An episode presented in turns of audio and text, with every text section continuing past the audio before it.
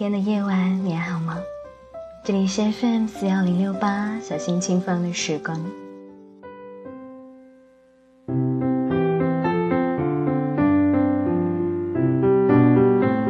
昨天在准备好节目稿以后，录音的设备忽然间出了一些问题，所以从昨天一直到今天，我一直都在捣鼓这些数据啊、机器之类的东西。本来想作罢，停录一周，然后等修好了再做节目给你听。但是昨天的我始终不愿放弃，所以就弄了一些我并不是非常熟悉的设备，草草的完成了录制。效果你也可以可想而知。所以如果你昨天有听到那期节目，可能会感觉我的声音有一点怪怪的。不过所幸的是，今天这些设备终于被我完整的修好了。第四十六期小心轻放的时光，让大家久等喽。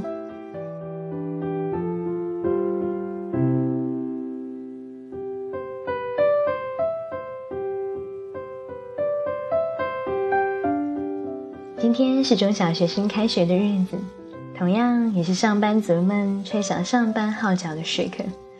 显然，忙碌和拥堵会是今天出现频率最高的两个词汇。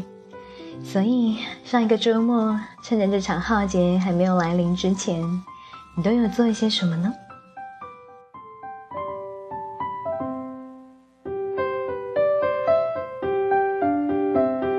昨天，好久未见的太阳公公终于露了脸。我搭的地铁去了虹桥机场。接我一个独自去云南单漂旅行了三十四天的朋友，在我接到他的那一刻，他朝我舒心的一笑，然后由衷的说了一句：“终于回家了。”这一刻，我感觉很幸福。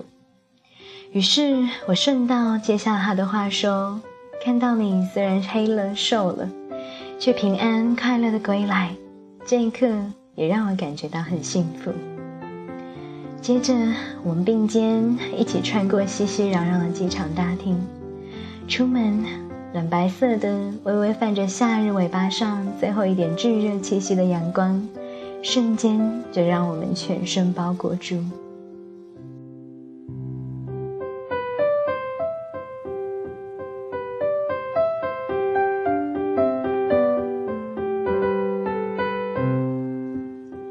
失去后的获得。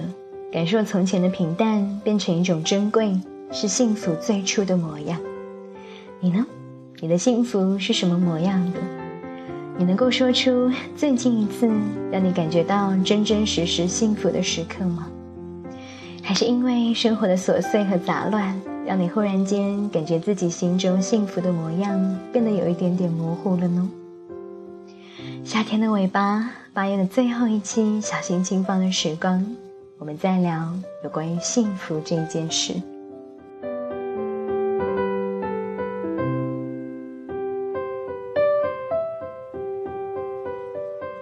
也许我们终其一生忙忙碌碌，不断的在寻找的，就是一种几乎接近于质朴和纯真的幸福感。我们最终品尝到人生的意义，不是轰轰烈烈，不是叱咤风云，也不是腰缠万贯。还是那种简单却深刻的幸福和快乐。等接完朋友回来，我打开了电脑，敲开了自己的文库，寻找到了一篇文章。这是一篇类似于书信题材的文章，是作者对一位女生的来信所给出的答复。文章的名字就叫做《寻找一种深刻的幸福感》。在这个忙里偷闲的，哦不。在昨天那个忙里偷闲的周日早晨，我想要邀请你一起来聆听接下来的这篇文章。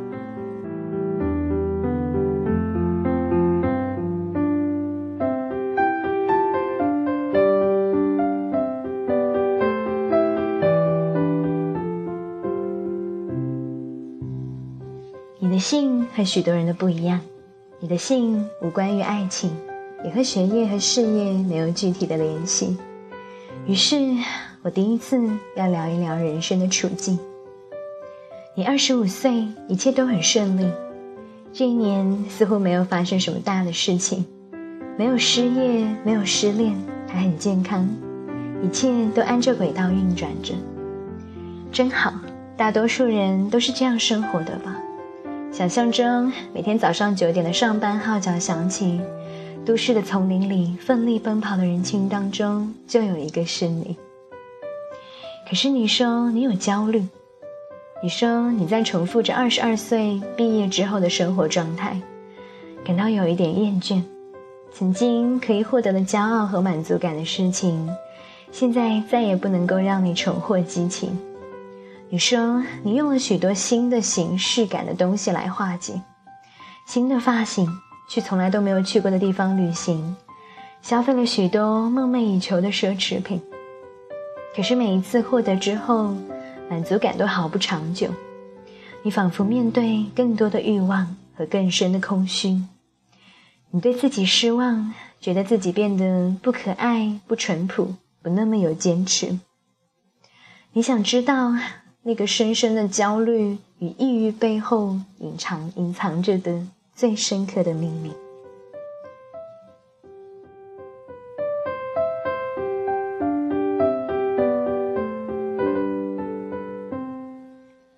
看到你的信，我有一种感动。许多的人任凭生活中的焦虑支配着自己。他们中有人用华美炫目、层出不穷的物质来满足自己；有些人用奋力却盲目不停歇的工作来麻痹自己；有些人在消极被动的电玩或者是电视剧的娱乐消费中忘却了自己。可是你却不，你觉得生活里好像有些不对劲，你在追问为什么？这个凡事只求轻易得到、不求意义的年代里。像这样的追问是难得的，甚至是奢侈的。可是我相信，这个追问会在每个人的生生生命中，都会以这样或者是那样的形式出现，或早或晚。在我的人生中，第一次知道这个追问是在一堂哲学的课上。老先生在夏日的午后，激情澎湃地说着一个叫做康德的哲学家。向自己和人类提出的几个问题：我可以知道什么？我应该做什么？我可以期望什么？还有，人是什么？我必须承认，那个下午，这些追问对我的意义不过是笔记本上的几行字而已。这些追问仅仅以知识的形式出现的时候，对人的心灵是毫无作用的。只有当这些追问以生活的方式让我们直面的时候，我们才会从内心发出和康德一样的追问。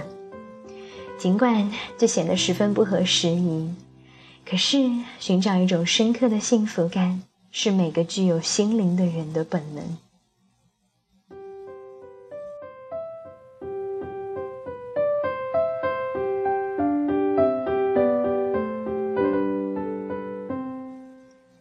你现在的生活不能够给予你这种心深刻的幸福感，于是你感到不满。你消除不满的方式是占有和消费，是对世界进行的某一种征服。这种征服的效果是在欲望的伤口上撒糖，甜蜜却使得伤口更加的扩大和恶化。每一种不满常常表现为某一种渴望和欲求。他们需要被好好的和正确的理解，一如压力之下的暴饮暴食，或者是发工资之后超长的购物热情，和考试前拿着课本却一直一直看电视，越紧张越逃避的心理。不能够好好理解自己欲望的人，就只能任凭这种欲望支配着自己。他们乐此不疲，他们甚至上瘾，因为。他们不了解自己的心、自己的处境和自己真正的需求，这不能够责怪你。我们的教育使得我们对待世界的方式历来都是简单粗暴的，占有和消费。我们的目标历来都很明确：考试得高分，考上好的名校，找一份好的工作。每一步都是目标明确，每个抵达目标的过程。都是一场战斗。我知道外面的世界是只看结果的，可是你也因此遗忘了享受的过程。渐渐的变得只看重最后是不是能够达到效果，这可能是你不快乐的原因之一。享受旅行，享受奢侈品是一件美好的事情。你对这些事情的结果太过于看重，让你在享受的过程中始终在寻找一种额外的期待。当这种期待落空的时候，你获得的是更深的不满。享受简直就成为了对自己的一种惩罚。放下这种额外的期待，是让这些享受还原为享受的唯一的方法。和恋爱一样，你满怀期待的和一个心仪已久的男生一起约会，他一定会多多少少的让你失望，因为他肯定和你想象的不一样。你现在对这些享受的厌倦，就像是相恋五年的我男友送你一支玫瑰。你的感觉和五年前最初收到玫瑰的时候肯定是不一样的。那些曾经带给你激情的事物，换了一个心境和情境，多多少少都会失效。这不是你的问题，而是人生原本就是如此。刻意的重复并不能够带来预期的激情，只有好好的分辨清楚自己当下真正的需求，才能够让自己感到快乐。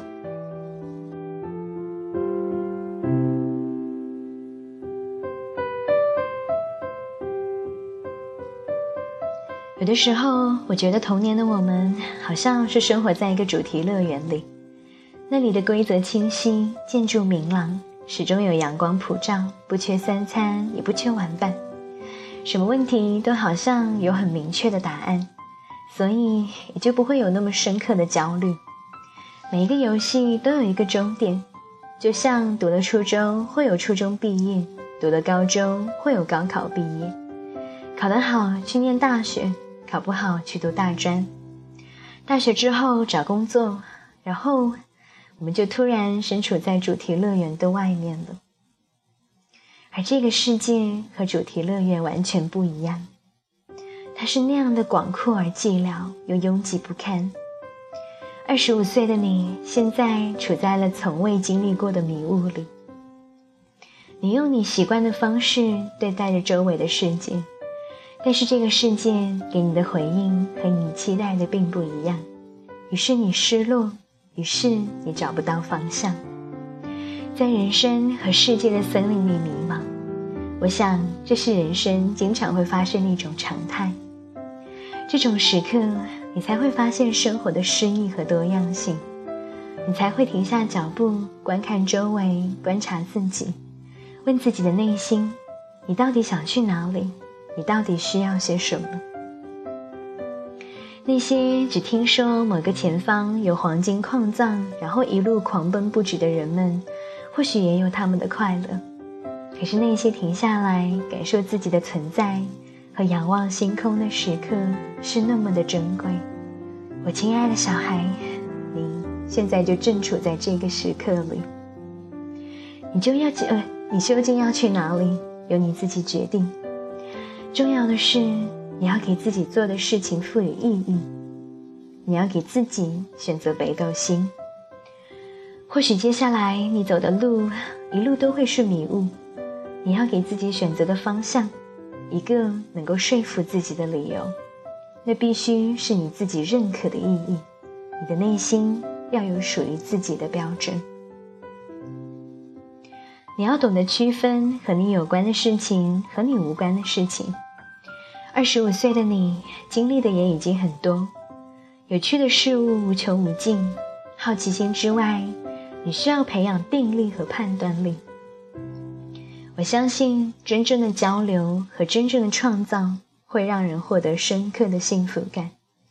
而接下来的岁月里，保持好奇心，不要放弃享受美好的事物，但是要集中注意力和精力在富有创造性的事物上。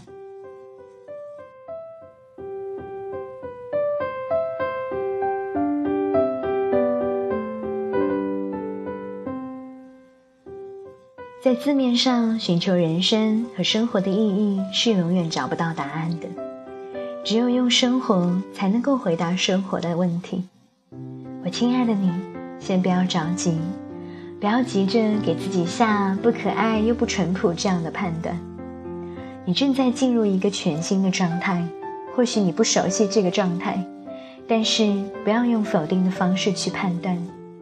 对当下的自己要心怀温柔，不要苛待他，放下额外的期待，耐心的看着自己需要些什么，温柔开放的对待自己，一定会知道自己该去哪里。只要你仰望，就会发现每片星空都很慷慨。那颗对你而言最明亮的启明星，始终不曾被迷雾遮住。我在一个夏日的夜晚去到德国的漂亮堡，那里的夜晚静谧无比，连深呼吸都怕会惊动到别人。银河清晰可见，低的就像是城堡的屋顶，伸手就可以触碰得到。那里的星空深邃而美丽，让人着迷。让人痴痴的望着，不愿离去。星星越看越低，越看越多。那个时候，那个时刻，我就在想，宇宙真的如此美丽，没有任何的事情值得我们深深的焦虑。愿你在现在迷雾中，虽然迷茫，但是可以耐心而安心。愿你以后回眸现在的时光，可以微笑，也可以遗忘。